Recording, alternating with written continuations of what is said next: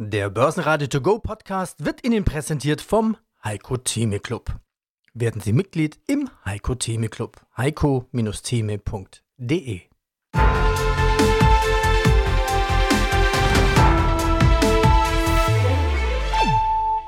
Börsenradio Network AG Marktbericht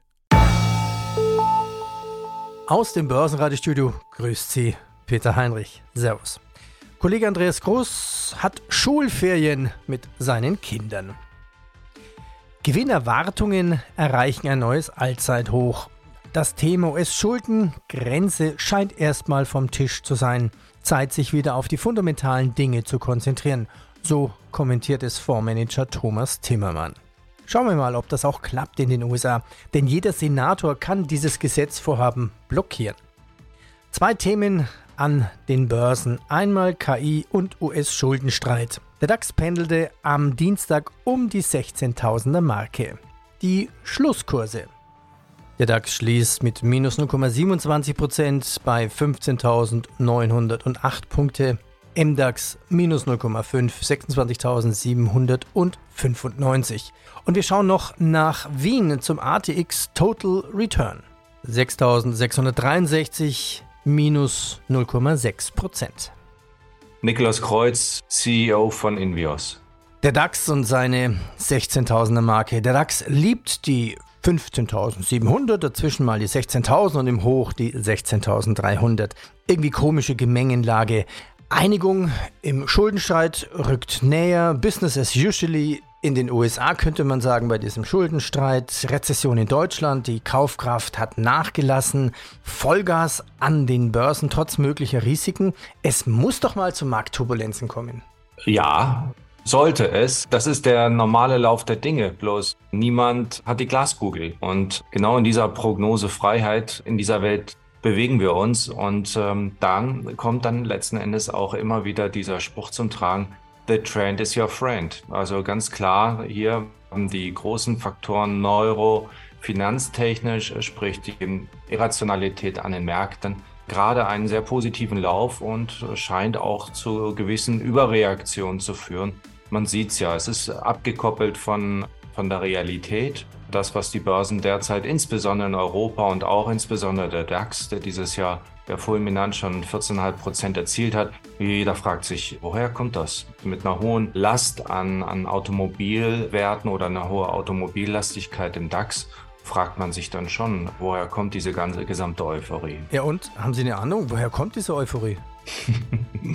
ja, das ist eine sehr, sehr gute Frage. Es gibt extrem viele Menschen, auch auf der professionellen Seite, die sich momentan die Frage stellen, die A, diese Rallye verpasst haben das nicht gesehen haben, weil international, wir drehen gerade in China in einen Bärenmarkt offiziell wieder rein. Der SP hat bei weitem keinen zweistelligen prozentualen Zuwachs hingelegt wie der DAX und auch insbesondere wie der Eurostox.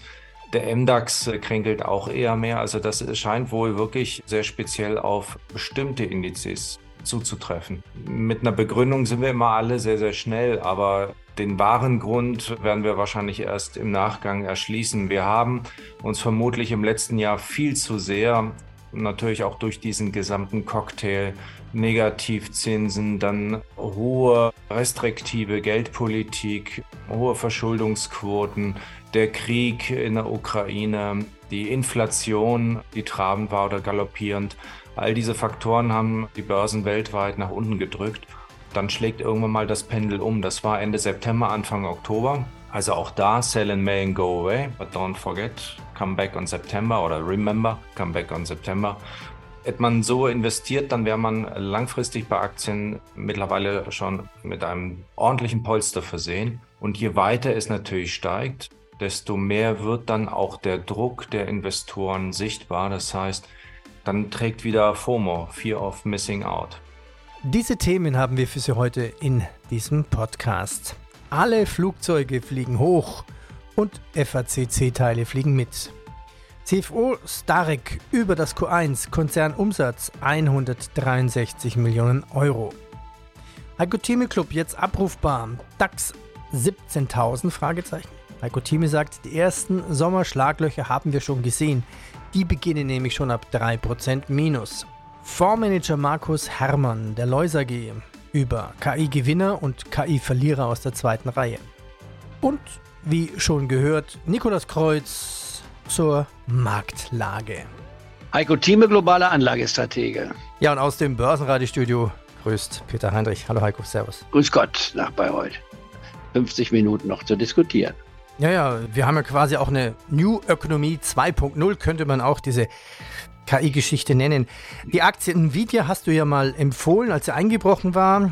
Tja, die Aktie ist gut gelaufen, nach dem Heiko-Thieme-Prinzip kaufen, wenn Aktien gefallen sind. Aber dieser KI-Hype ist ja dann eigentlich nichts mehr für uns. Die Story ist ja schon gelaufen. Also es sind ja keine spannenden Aktien mehr da, an die man einsteigen könnte mit dem Thema KI, oder? Die müssten ja erstmal wieder richtig fallen, 30, 40 Prozent, weil so eine Nvidia ist ja auch extrem überbewertet. Von der Bewertung her gesehen ist sie jenseits von Gut und Böse, das ist richtig. Jetzt müssen wir uns unterscheiden zwischen dem, was wir offerieren. Das müssen wir immer wieder nochmal betonen, damit auch jedes Clubmitglied, egal wie lange sie bei uns sind, immer wieder erfährt. Als Antizykler Stichwort auch Warren Buffett ist ein Antizykler. Wir haben eine etwas andere Strategie, aber ich bin Antizykler. Wir kaufen das, was keiner will weil wir diesem Wert eine längerfristig betrachtete Wertsteigerung zutrauen. Die muss nicht in den nächsten Tagen, in den nächsten Wochen schon passieren, sondern wir hoffen ja sogar, dass der Wert nochmals in zwei Tranchen fällt, jeweils 15 Prozent, wenn wir einsteigen. Und wir steigen erst dann ein, weil der Wert gerade mal mindestens 20 Prozent gefallen ist. Bei Nvidia war 50 Prozent gefallen. Ich war, als ich die Sache auf meine Kaufliste setze. Ich habe es nur einmal erwähnt, gesagt, auch der Marktprognose kann sich jeder anhören. Nvidia ist interessant. Danach ging sie nach oben, ähnlich wie die die Meta, nicht wahr, wollte auch keiner sehen. Selbst die App, äh, die nicht Apple, die, die Tesla hatte ich zu Jahresanfang am der ersten Januarwoche empfohlen, da war sie knapp um die 100 oder knapp über 100 Euro. Da hatte ich gesagt, man kann das Hebelprodukt nehmen, das bei 72 würde es verfallen. Ich glaubte, das war etwas zu äh, tief, das Niveau, um erreicht zu werden. Da Leute, ihr könnt das Hebelprodukt nehmen oder die Aktie physisch kaufen. Und sie ging dann in sechs Wochen auf 200 Euro. Wenn meiner Strategie gefolgt ist, oder unserer Strategie gefolgt ist, der hat zwei Drittel schon verkauft. Da war sie im Schnitt von 30 Prozent bei 25 plus und 35 plus und den Rest mit einem Stop abgesichert. Da hat man dann im Endeffekt rausgemacht, ich war ungefähr 75 Prozent der letzten Tranche. Das kann sich jeder ausrechnen. 25, 35 und 75 auf drei Tranchen verteilt. Das bringt einen Durchschnitt ein, der ungefähr zwischen 40 bis 50 Prozent liegt. Und damit bin ich mit sechs Wochen mehr als zufrieden. Das ist so ein, so ein, so ein Volltreffer gelingt nicht immer, das muss man auch klar sagen. Aber das ist die typische Strategie, die wir haben. Wir kaufen das ein, wenn es günstig gefallen ist. Die Aktie hatte sich von 360 auf 100 äh, reduziert, 70 Prozent gefallen. Da war selbst eine Tesla für mich interessant, obwohl ich der Tesla nach wie vor Riesenprobleme nicht war, nicht zutraue, sondern voraussage, denn sie wird jetzt mit dem Autosektor konkurrieren müssen. Die Frage heißt die für mich VW oder Tesla. Ich setze auf VW, liege damit zurzeit schief in den Augen einiger, aus meiner Sicht überhaupt nicht, weil ich mich im drei Tranchen einkaufe. Und wer jetzt die Geduld hat, würde ich mal sagen, nächsten zwei, drei Jahren müssen wir mal sagen, wer hat mehr gemacht, Tesla oder VW? Es kann durchaus sein, dass die Tesla besser ist im Endeffekt. Das will ich gar nicht leugnen. Aber für mich ist die VW besser aufgestellt. Ich kriege eine Dividendenrendite von 6% oder mehr. Bei Tesla kriege ich nichts, nicht wahr? Und bei Kurs-Gewinn-Verhältnis bin ich im niedrigen einstelligen Bereich. Bei Tesla bin ich im doppelstelligen Bereich. Das ist eine Frage der Bewertungsbasis. Der Antizykler kauft dann, wenn keiner will und wenn die Bewertungsbasis einfach vom Value her gesehen imperativ zu einer Kaufempfehlung quasi neigen sollte. Aber ist VW konkurrenzfähig? Ist das die Frage natürlich. VW muss sich aus, äh, muss sich verändern. Das versucht Herr Blume zu machen, indem man den, den neuen aufgestellten Markt versucht in den ja, Griff zu VW bekommen. Ist, VW ist ja auch stark von China abhängig. Also war in China Nummer eins, hat es dann bald verloren im Elektrobereich. Also die müssen sich auch jeden Tag neu erfinden quasi. Die, das ist die Herausforderung, ist absolut klar. Das muss man wissen. Mehr dazu gibt's im Heiko Thieme Club heiko-thieme.club. Die US-Ölpreise fallen auf 70 Dollar je Fass. Nach der Wiederwahl des türkischen Präsidenten Erdogan geht die Lira abermals auf Talfahrt. Der Wert der Landeswährung fiel im Verhältnis zum US-Dollar auf einen historischen Tiefstand bei 20,06 Lira für einen Dollar. Oder eine türkische Lira entspricht 46 Eurocent. Grüß Gott, mein Name ist Alex Stradek, bin der CFO der FAZC AG und ich freue mich wieder mal dabei zu sein. Ihre Kunden kommen aus dem Aerospace-Bereich und die Flugindustrie sind Ihre FACC-Kunden. FACC-Teile fliegen meistens mit. Das sind Leichtbaukomponenten, Systeme für Luftfahrzeuge, das sind im Bereich der Kunststoffverarbeitung, sind sie tätig, sie produzieren Flugzeuginnenausstattungen, Strukturelemente, Bauteile am Rumpf, Flügel und Leitwerk sowie Triebwerksteile und Verkleidungen, um ein bisschen gleich am Anfang was zu nennen, damit der Hörer weiß, worum es eigentlich genau geht. Machen wir ein Update, fliegen wir über die News. Die Q1-Zahlen gab es ja auch schon zu Beginn des Mai. Die waren besser als von Analysten erwartet. Also in Q1 erzielte FACC einen Konzernumsatz von 163 Millionen Euro plus 27 Prozent gerundet. Fortschreitende Erholung des Luftverkehrs im ersten Quartal gilt als Argument für die deutliche Umsatzsteigerung. Ja, geht denn das so schnell? Corona ist ja irgendwie erst seit, naja, sagen wir, neun Monaten vorbei. Ja, das ist richtig. Und wir haben das ja auch während der Corona-Zeit immer wieder gesehen. Sobald die Lockdowns gelockert wurden, sobald Reisebeschränkungen aufgehoben wurden, die Menschen wollen reisen und das zeigen sie eigentlich jetzt auch. Und dabei ist es egal, ob es um Geschäftsreisen geht oder ob es Privatreisen geht der Wunsch nach Mobilität ist nach wie vor ungebrochen, ist vorhanden. Und das spiegelt sich jetzt auch in unserem Markt. Das spiegelt sich darin, dass einfach es mehr Flugzeuge am Himmel gibt, dass die Kapazitäten wieder nach oben geschaut werden müssen, so wie Flugzeuge jetzt wieder aufsteigen und in der Luft sind, so werden halt neue Flugzeuge gebraucht und so wird sozusagen die Flotten wieder erweitert. Und das sehen wir zum einen an dem Bestellverhalten der Luftgesellschaften und dann dementsprechend auch am Hochlauf der Produktion und an den Abrufzahlen der Flugzeugproduzenten. Und da ist es querbeet durch den Raum. Das ist sowohl Airbus, Boeing, aber auch Bombardier und Embraer, die vier wichtigsten Kunden, die wir haben.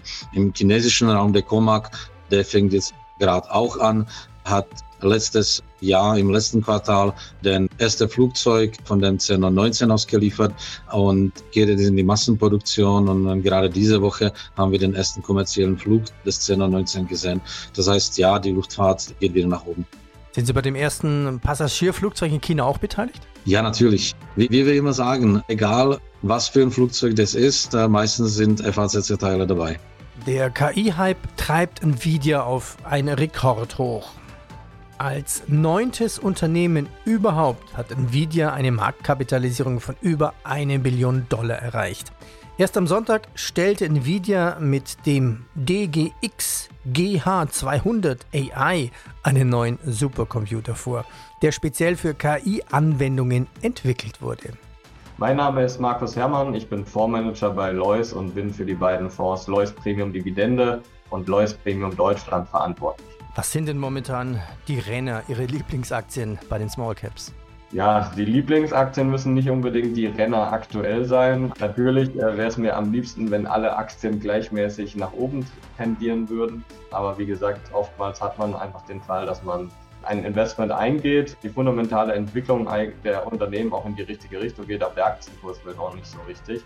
Wenn die Frage aber dahin zielt, welche Unternehmen, welche Aktien laufen denn eigentlich gerade gut, haben wir beispielsweise mit Süß Microtech einen Wert, der sich schon mehr als verdoppelt hat vom Tief letzten Oktober. Also ich hatte ja schon angesprochen, wenn der Markt dann in diesen Titeln dreht, dann kann das manchmal schnell gehen. Süß Microtech ist ein Maschinenbauer für den Halbleitermarkt. Das heißt, man produziert Chips, man produziert Maschinen, auf denen wiederum Chips produziert werden. Kunden könnten zum Beispiel TSMC sein, eben der größte Chip-Produzent hier der Welt. Und ja, dieses ganze Thema der künstlichen Intelligenz, das ja zurzeit eine Reihe von Unternehmen befeuert, beziehungsweise deren Aktienkurse, das trifft dann eben auch die Maschinenbauer für den Halbleiterbereich.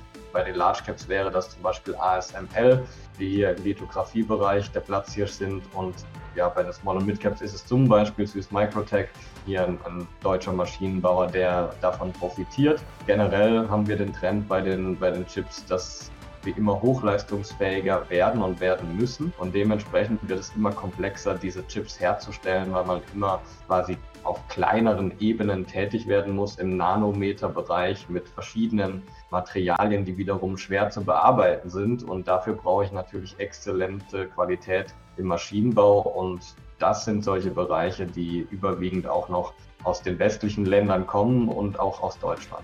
Ich nehme an, das gilt wahrscheinlich auch für die Wafer-Hersteller aus Deutschland.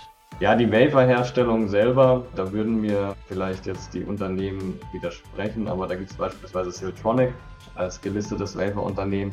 Das ist aber ein sehr wettbewerbsintensiver Markt. Das heißt nicht, dass das jeder kann und dass man da relativ einfach reinkommt, aber es ist schon so, dass ja, man einfach über die Vergangenheit gesehen hat, dass gerade die asiatischen Konkurrenten sehr, sehr stark unterwegs sind und hier auch finanziell gefördert werden. Gerade in China gibt es sehr hohe Subventionen. Das macht diesen gesamten Markt natürlich extrem kompetitiv. Es ist nicht einfach, hier als Unternehmen zu agieren.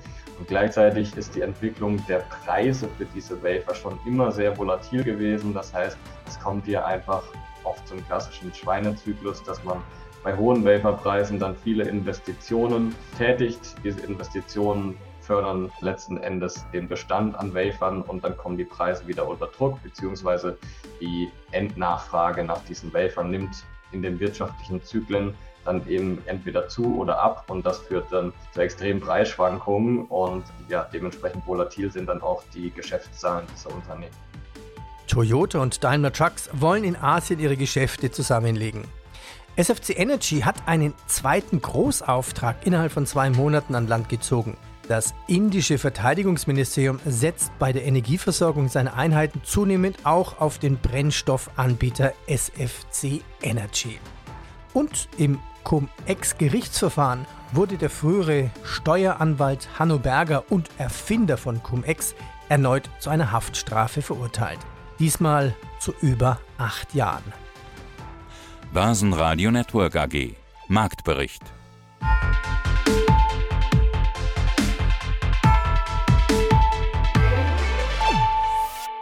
Das Börsenradio Nummer 1.